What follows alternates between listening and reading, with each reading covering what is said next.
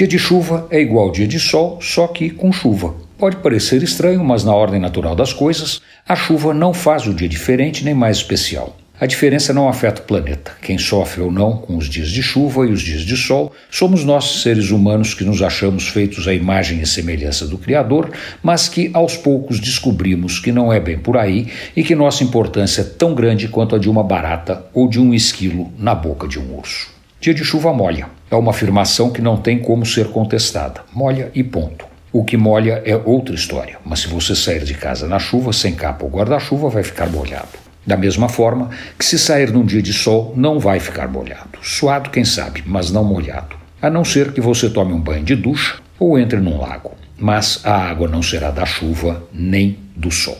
Chuva é bom e não é bom. Depende da chuva, da hora que ela cai, da violência com que entra e da constância com que molha a terra. Chuva criadeira é boa e bonita. A água caindo, se infiltrando no solo, seco, fala de vida, de renascimento, de fartura.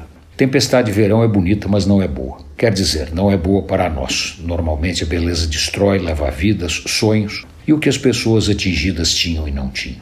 É triste, apesar da beleza impressionante. Pode mais quem pode mais. Entre nós e as tempestades, aposto nelas. Com certeza, no final vão ganhar. Ficar no terraço vendo a chuva cair traz paz, vontade de ficar sem fazer nada, só vendo a chuva cair. A alternativa é sair na chuva e deixar a água escorrer pelo corpo é outra forma de encontrar a paz, tão boa quanto a primeira. Antônio Penteado Mendonça para a Rádio Dourado e crônicasdacidade.com.br.